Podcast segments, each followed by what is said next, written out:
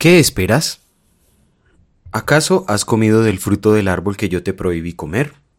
El hombre respondió, La mujer que me diste por compañera me dio de este fruto y yo lo comí. Entonces Dios el Señor le preguntó a la mujer, ¿Qué es lo que has hecho? La serpiente me engañó y comí, contestó ella. Dios el Señor dijo entonces a la serpiente, Pondré enemistad entre tú y la mujer, y entre tu simiente y la de ella. Su simiente te aplastará la cabeza, pero tú le morderás el talón. Génesis capítulo 3 versículos 9 a 14 y 15.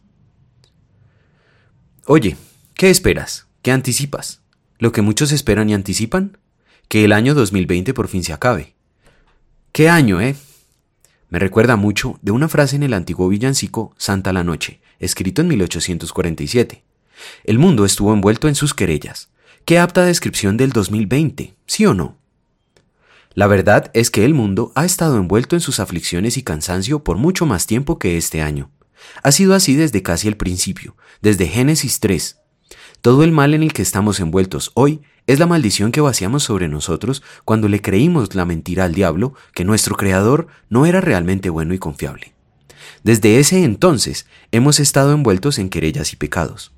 ¿No nos ves? ¿No te ves en Adán y Eva temblando tras de unos árboles y que a pesar de estar desnudos, allí estamos envueltos en culpa, temor, echándole a otros y a Dios la culpa? Pero para ti y para mí, que estamos envueltos en culpa y querella, y en el cansancio y la aflicción que resulta, hay una gran esperanza. ¿La ves? Aquí está.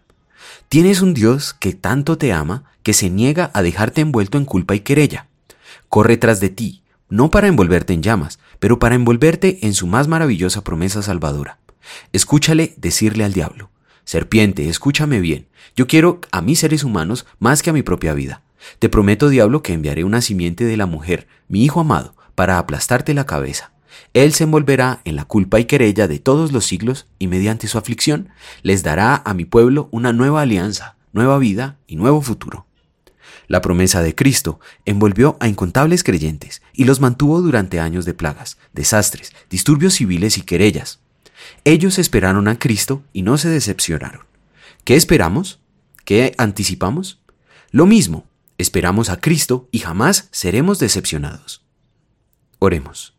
Señor Jesús, cansados por las querellas de este año, esperamos en ti. Envuélvenos en la promesa de tu salvación, para que nuestros corazones, cansados, se regocijen en ti. Amén.